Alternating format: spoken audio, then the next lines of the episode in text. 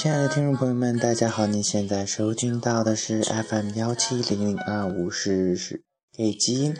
我是主播腹黑少年微微。有很长时间都没有给大家上传节目了，真的，最近也有很有很多也是不少亲故在催更了。其实呢，就是。呃，在上期节目上传了之后，就一直在考虑，我这样一个节目要怎样维持下去了。因为刚开始开创电台的时候呢，就是完全是属于自己的一个兴趣吧，然后就是自己在瞎瞎侃啊，瞎聊一些东西，然后给大家分享一下自己平常的生活呀，等等等等，就当做是自己的日记本或者是其他一些什么东西了。但是呢，随着现在呃粉丝越来越多，然后现在四千多，虽然说这样一个成绩就是开办以来虽然已经很长时间，但是呃粉丝涨得也比较慢，然后但是仍然还是有四千多的呃听众在听，所以说慢慢慢慢的这样一个兴趣呢，似乎变成一种责任了，让我呃开始呃也是想的越来越多了。我在想啊，这样一个呃，因为我平时基本上都是一个人在录节目，然后可能说。说是这样一个节目的精彩程度啊，比不过其他电台的两个节目在聊的这样一种程度，所以说，呃，节目呢多多少少会向一些偏文艺、偏抒情的一些方向发展了。所以说呢，也是特别特别希望能有一个这样一个朋友啊，能跟我一起去录了。但是，嗯呃，经常听节目的同嗯亲故呢，肯定会都都会知道，我平常的一些朋友圈子会是比较小，经常跟我一起录节目那总可能就是那几个人了。但是。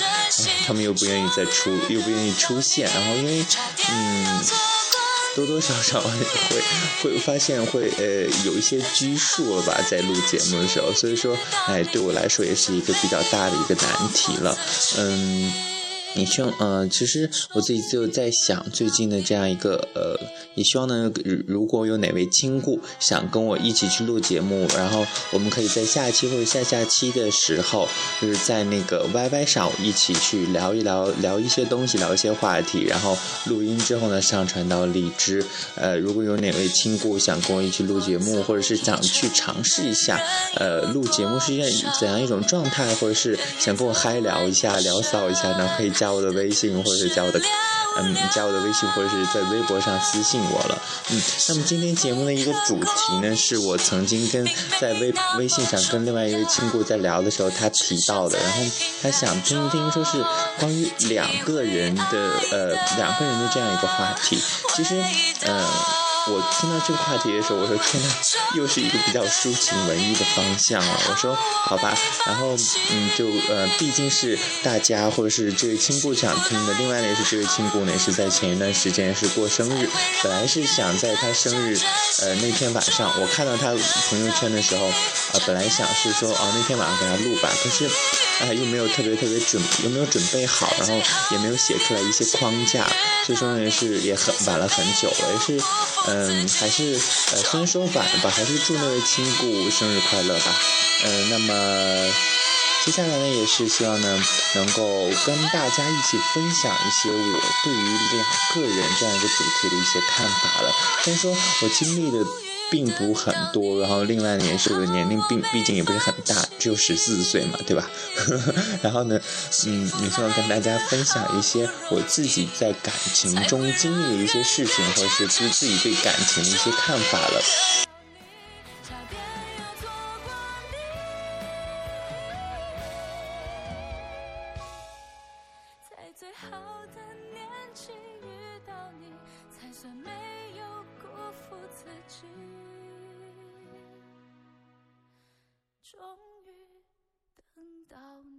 其实说到两个人呢，尤其是在这样一个圈子里呢，人如果两个人长期的保持一种那种伴侣啊，或者是呃对象的这样一种状态是非常非常困难的了。大家都知道，在这个圈子里呢。不仅仅是在这样一个圈子里，整个社会都处于一种特别特别浮躁的一种状态，很少会有人会安心下来，然后在一个人身边去陪伴十年、五十年甚至更长的一些时间。然后，尤其是在这个圈子里，大部分我身边的一些亲故们，他的一个呃恋爱的一些长度，最多可能也就是呃两年，哎不对，最多的可能是三年的时间呢。然后现在还在呃 plus plus plus，然后再加。也希望呢他们能够度过更长久、更多、更多的一个三年也好，两年也好了。嗯，真的，其实呃，对于这样一个圈子里的许多人来说呢，找到一份真正的爱情，或者是找到一份比较长久、比较真实、比较简单的一些感感情，也是非常困难的了。嗯，因为呃，可能是由于。大家对双方的一种不信任吧，因为就会觉得，嗯，我到了三十岁、三十多岁的时候，为了给家里交差，会去结婚啊，或等等等等，有嗯不少于十个人吧，可以说都问过我这个问题，说你以后会不会结婚？其实对于我来说，我我真的不会去结婚。我既然不爱那样一个女的，我为什么要去毁掉她的快乐和幸福？另外，不仅仅是毁了她的快乐和幸福，也是毁了我自己的快乐，这是毁了两个人的人生。所以说，与其你去瞒着家里边去那样，嗯，强迫自己去跟别人去结婚，还不如，呃，真的跟家里去抗争，去出轨，然后告诉家人真相。毕竟他们也希望我们快乐，希望我们幸福。多多少少，或者是不管是时间长短，总归是能接受的。我们都在考虑，可能是现在大家的一些独生子女会比较多嘛，都在想，嗯，如果我这样做了，会不会真的就是特别特别对不起我爸妈？嗯，其实我也曾经想过这样一个问题。其实我们可能中国人，或者是呃所有人的既然这样一个想法，都会是自然而然的被孝顺这两个字所绑架了。我们都会觉得啊，这样可能是不孝顺，或者怎样。我们并不会，并不觉得说是传传宗接代啊，或者是去结婚啊，去满足他们是养孙子啊、抱孙子这样一个呃现状呢，或者是就是孝顺的一种表现。我们可以从其他的方式去孝顺他们呀，去照顾他们。去帮他们养老啊，等等等等啊，然后真的并不要你说是拿孝顺或者是什么任何一些什么父母的一些事情来绑架我们自己了。另外，其实说到这样一个两个人呢，真的就是嗯，在感情中两个人呢，慢慢的，尤其是当两个人走到同居这样一种状态的时候，我们真的会发现很多很多对方身上一些我们平时发现不了的细节了。当这样一个过程中呢，我们就需要慢慢的去学会去。接纳，学会去忍受。如果真的他是我们认定的那个人的话，我们就要去学会去缩小他的一个缺点，去放大他的一个优点。我们要一直去，呃，处于一种中二病的状，哎，也不是中二病吧，就是就会觉得，嗯，我男人是最棒的，然后就一直是告诉自己，嗯，我男人是最好的。然后，嗯，就只有这样的话，好像生活中的一些摩擦也会小一些了。另外呢，可能是我是狮子座的一些缘故吧。另外，我平常的一个性格也是大大咧咧，然后直来直去，然后比较直爽的。对于我来说，我可能对于嗯跟对方在交流的一些过程中呢，我就更嗯。对，嗯，在跟对方交流的一个过程中呢，我可能就是，呃，更喜欢就是把所有的问题都摆在台面上，然后立刻就把这些事情去解决，因为我不想把所有的事情都累积到一起，然后到最终，形两个人之间慢慢慢慢就会多了很多问题。当这些许许多多的一些问题累积到一起的时候，到了最后，总有爆炸的一天。当真正爆炸的那个时候，就是那个结局，真的就是不可收拾的。所以说，当真的你察觉到一些问题，当发现一些问题的时候，嗯，就大胆或者是爽快的去跟他提出来，就说，比如说啊，就跟他说啊，我觉得你以后应该多洗碗，因为我经常去做饭，或怎样怎样，这样跟他提出来，即使他。嗯，不愿意，或者是呃，有一点点不情愿，但是嗯。如果他真的是爱你，或者真的是理解你的话，他多多少少会去做一些事情去弥补，或者是多多多少少去改一改这一些嗯小细节的。因为不要因为这一些小小的细节累积到最后成为一个大大的一些问题了。另外呢，就是嗯，其实对于我来说，可能就是我曾经经常在节目中提到的，我比较反对的一种恋爱状态，叫做异地恋了。然后嗯。虽然我身边有这样一个例子，虽然说不是圈子里，不是 gay 圈里的人，就是曾经出现在节目中的李香香香香姐，然后她跟她对象呢，就是他们的家是一起的，但是上学呢不在一起。大家可以可以试想一下，因为嗯，大学的呃时间基本上都是每个学期二十周嘛，差不多五个月的时间，他们每年呢有十个月基本上都见不到面，然后也就只有的回到家那两个月可以在一起可以见到面，嗯。虽然平常看着香香姐真的是非常非常活泼开朗、直爽、大大咧咧的，是特别，嗯，呃，反正我是特别喜欢那样的性格，一个东北姑娘吧。然后，嗯，但是呢，其实呃，真的看一看她这四年来的这样一个异地恋的一些嗯过程来说，真的会觉得比较心酸。我会也会觉得哇，真的，对于这样一个姑娘来说，坚持了四年，然后也对于他们这两个人来说，坚持了四年，也会特别特别的不容易。然后我就印象特别特别深刻一次，可能是大二下学期吧，然后他们两个人中间发生了一些小摩擦，一些小矛盾，然后嗯，香香姐为了挽回，就是立刻就从广西坐火车，啊，当时买不到票，只有硬座，坐火车坐了三十多个小时，坐到上海，然后。挽，呃，可以说是，呃，弥补了或是挽救了这段感情吧。当时我就觉得，嗯，在当下，可能是在当时，呃，大二的时候听说这件事的时，这件事情的时候，会觉得啊，好傻呀，这个人，就是既然结束了就结束了呗，反正是异地，就不经常联系。但是其实现在看看，嗯，当时因为大四的时候，他，呃，对象是来，呃，陪他，因为他对象放假早，嗯，我就会觉得哇。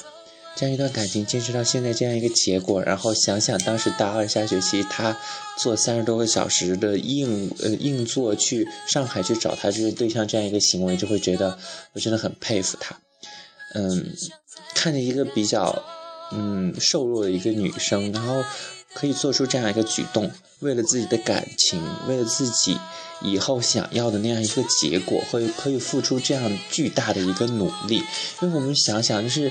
一个二十多岁的一个女生，然后在硬座车上，然后就一个人，会觉得可能会很危险、很危险的一种状态吧，然后。熬夜，然后去坐火车去到那样一个地方，真的是特别特别令人佩服。然后现在他们这样一个也是算是修成正果了，然后也真的特别特别让人羡慕了。然后其实说到异地恋，我一直的一个看法就是，嗯，比较抵触的，因为当两个人在，嗯。不在一个城市的时候，就会多出许许多多一些狭隙了，然后就会多出许许多多的我们照顾不到或者是我们看不到的一些东西了。然后，嗯，当虽然说，嗯，其实，呃，但是并不是特别的彻底的一个反对吧。我可能比较支持的异地恋呢，就是那种，比如说两个人家乡是一起的，然后去。呃，去各地去工作，或者是去各地去学习，或者是两个人在呃呃一个地方工作，但是呢家乡不是一起的，就过年或者是其他的是什么时候去分开一段时间，这样的一种嗯，算是呃一段时间内的异地，我还是可以接受。但是如果说是从网恋发展到异地恋，然后从不见面，然后就仅仅只是这样这个所谓的柏拉图，真的。呃，还是劝大家千万不要陷入这样一段感情之中，因为真的会觉得很傻。呃，我们呃接触不到这这个人的实体，一切都变得非常非常的虚幻。他给的承诺，我们所幻想的未来，都是特别特别不真实的。然后，当我们真的就是这段感情落空的时候，也不会觉得有什么失落感。然后。然而你在过程中却又浪费了那么多精力，浪费了那么多感情，浪费了那么多时间去侵入到这样一段所谓的感情之中了。所以说也是，呃，我们因为我们做任何事情嘛，现在，呃，我们就是机械一点，要计算一下这件事的一个成本。我们去付出了那么多，却得不到一个结果，然后在过程中又是变得那么的不真实，然后到了结果又是那么的空虚。所以说，与其去得到这样一个所谓的，嗯，比较不现实、比较虚幻的一个结结果，倒不如我们把这个成本用到其他比较真实的一些事情上来了。嗯，另外就是说到另外一件事情，就是不知道大家有没有就是呃去看那个爱奇艺出品的那个叫做《奇葩说》了，《奇葩说》有两期的一个主题，真的就是对我特别印象，有几题有几期那个辩论的一个主题让我印象也是特别深刻的了。一个就是关于出轨的一个问题，就是它的辩题是，嗯，你觉得精神出轨和肉体出轨哪一个更不能让人接受了？其实当时我听到这样一个辩题的时候，我立刻选择的就是精神出轨了，因为。我曾经经历过这样一些事情，因为，呃，小妹也跟也跟大家说过，因为我前任的时候就是跟他好了有两个月的时间，后面半个月可能在我看来就处于一种精神出轨的一种状态，因为当时他遇到了另外一个人，另外一个所谓的更有感觉的一个人，然后，嗯，我当时我都知道他跟那个人去见面，但是。呃，我就觉得要要给对方留出必要的一个空间，要给对方留出必要的一个朋友圈子，因为毕竟我跟他的一些朋友圈子已经有了一些交集了，所以说多多少少我也会知道一些事情，可能不会出一些事情，即使出事情，即使他跟他见面的话，最起码这个人还在我身边呀，我就会觉得只要肉体不出轨就可以啊。然而，嗯，奇葩说里边他们当时说到这样一个观点，就真的让我特别震惊，也让我。觉得我当时真的那个想法特别的幼稚，嗯，如果这样一个人已经出轨了，整天脑子里想的不是你，当他在跟你做的时候，当他跟你爱爱的时候，他脑子里想的是另外一个人的脸，你想一想，这样一种场景是多么的可恐怖和心酸。然后，嗯，真的躺在你身边的一个人就是一个死尸，没有灵魂的一具尸体了。嗯，所以说，呃，真的就是无法忍受精神出轨。然而呢，许多人都会说，其实，其实只要精神出轨了，离肉体出轨的也就不远了。所以说呢，一定要。谨防精神出轨了。其实，嗯，不过这这这些一些辩题呢，就是属于那种呃仁者见仁，智者见智吧。每个人的看法都会是不一样的了。其实，嗯，另外呢，就是一个问题，就是我们要选择一个爱我的人，还是我爱的一个人，还是我爱的人。其实，对于这个问题，更是说是每个人的看法会不一样。其实，对于我来说，我可能呃会选当。爱我的这个人的一些条件会比较符合我的标准的时候，我会选择爱我的人。但是，嗯，我还是比较执着一些，更倾向于去选择我爱的人。可能大部分人都会更倾向于去选择我爱的一个人了。因为为什么爱他？为什么喜欢他？就是因为他满足了我们对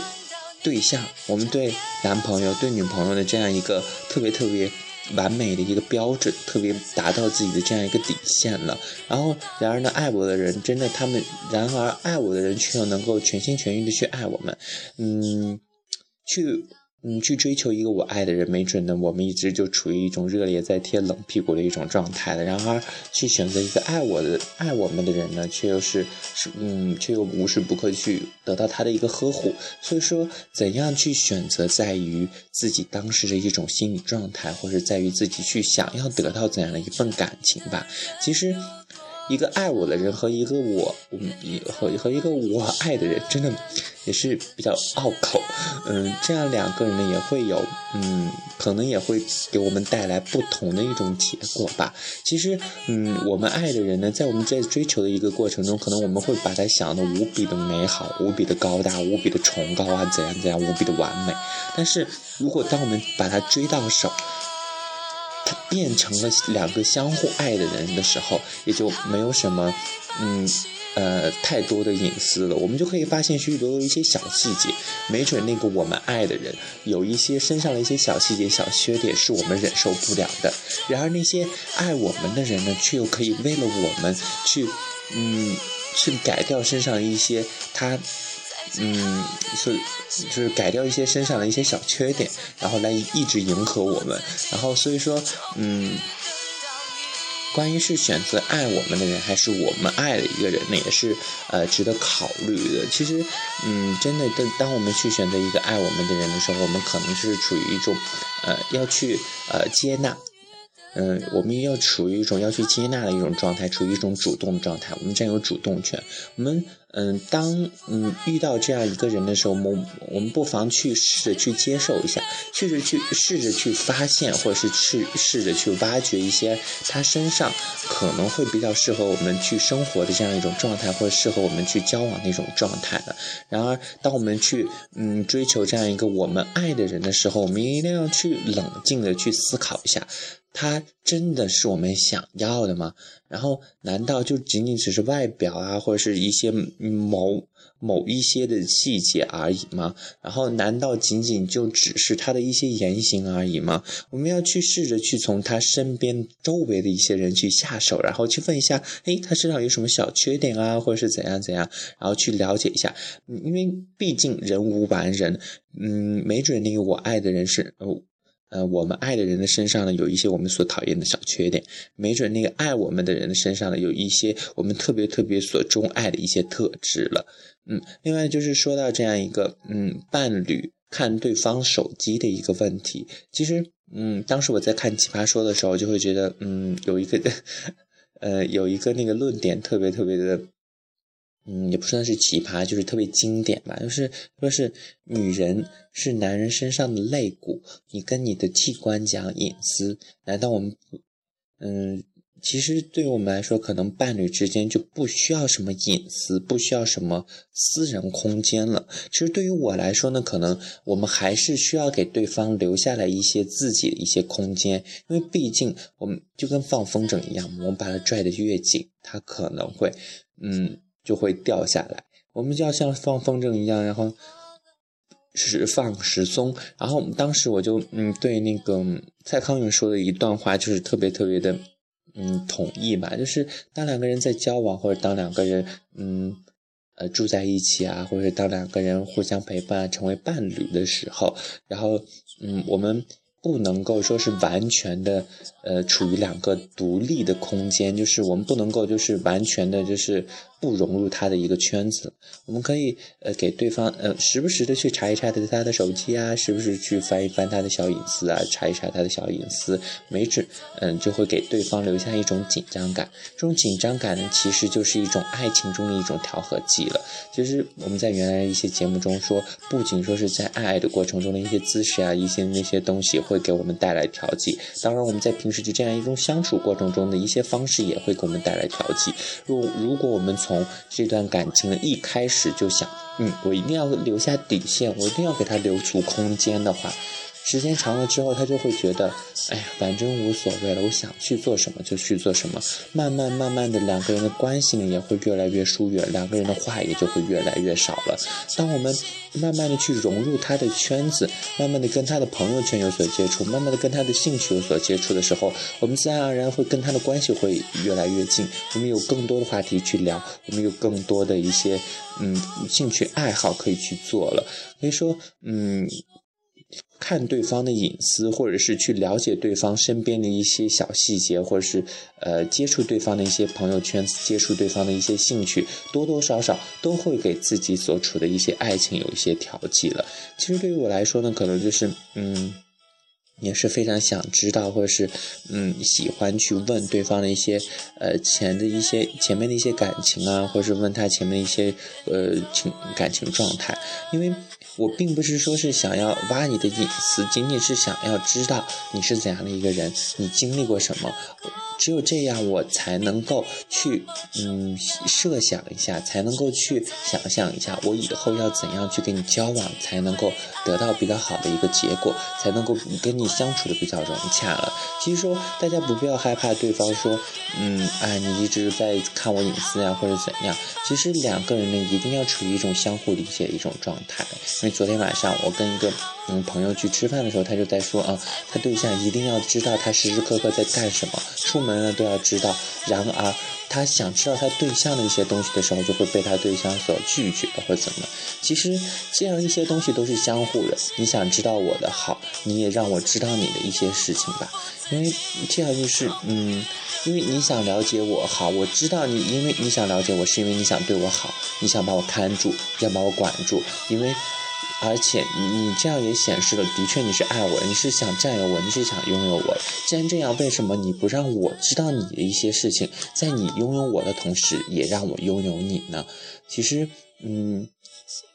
不管是怎样吧，也希望也希望呢，大家听到呃，所有的一些人听到这期节目的时候呢，都希望大家能够能够给自己的伴侣，能够给自己的男朋友也好，或者是女朋友也好，都能够说是呃，给对方相等的一些所谓的权利了，在他了解你的，在你了解他的同时，让他也去了解你。不能够说说是啊，我自己没有安全感，让他被他所有的一些知道了，我就会特别没有安全感，并不是这样的。安全感源于什么？安全感其实源于双方的一种信任了。然后，如果真的对对方的圈子特别了解，对对方的品行特别了解，对对方的一些小隐私特别了解的话，我们我们完全没必要去担心你会出轨啊，或者是怎样怎样怎样。我们去了解你的隐私，并不是说是去，并不说是只仅仅只是为了查。说是啊，你跟个谁谁谁出去了，我们并没有那么的小心眼，只是为了了解你平时的生活圈子是怎样的，你最近过的是怎样的，你平时的爱好是怎样的，只有这样，我们才能够真正的去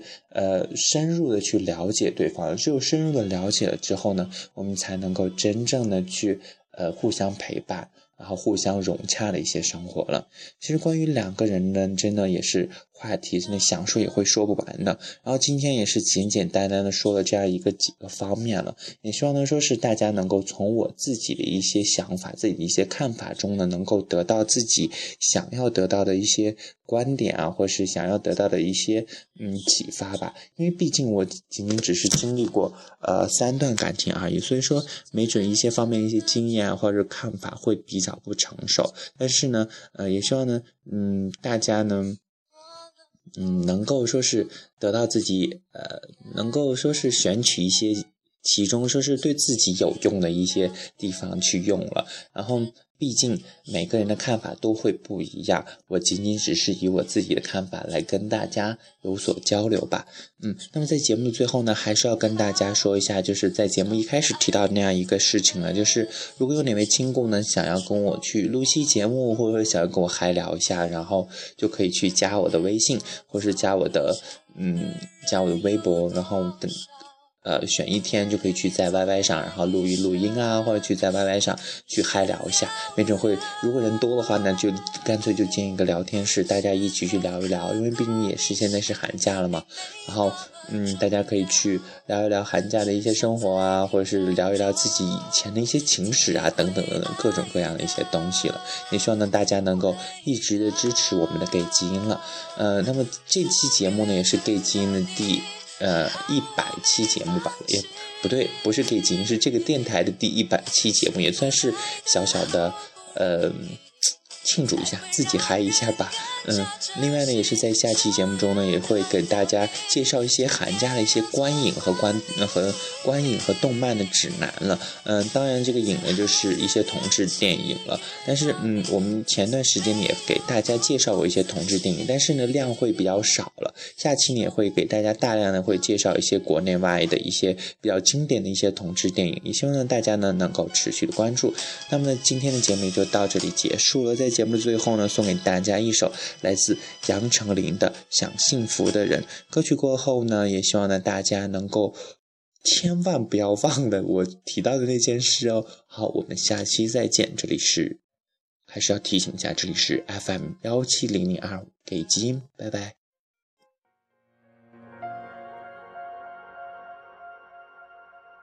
心里的乌云。眼角的秘密，来不及燃烧的感情，被流言给吹熄，转身回到孤寂，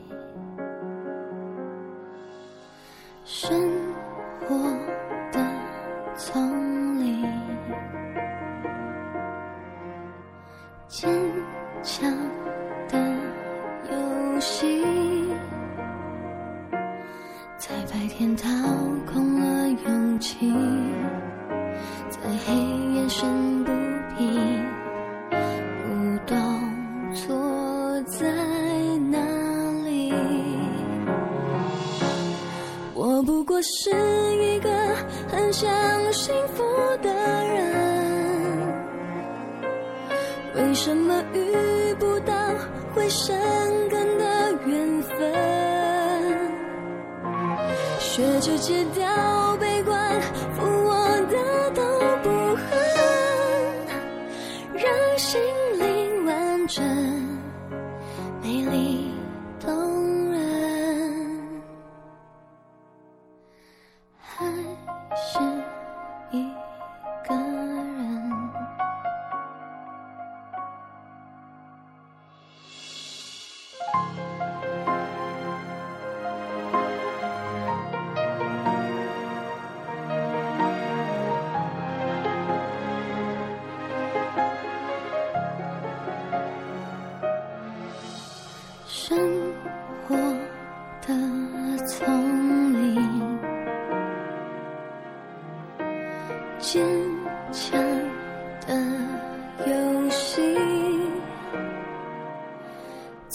天掏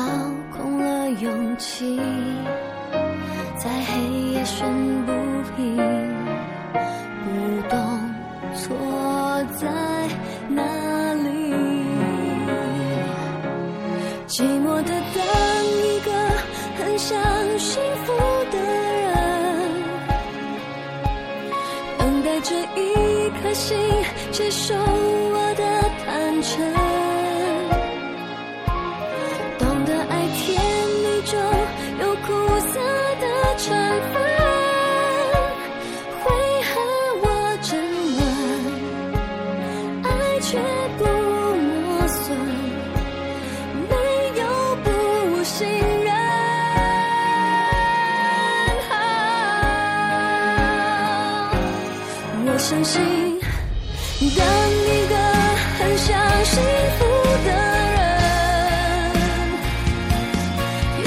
是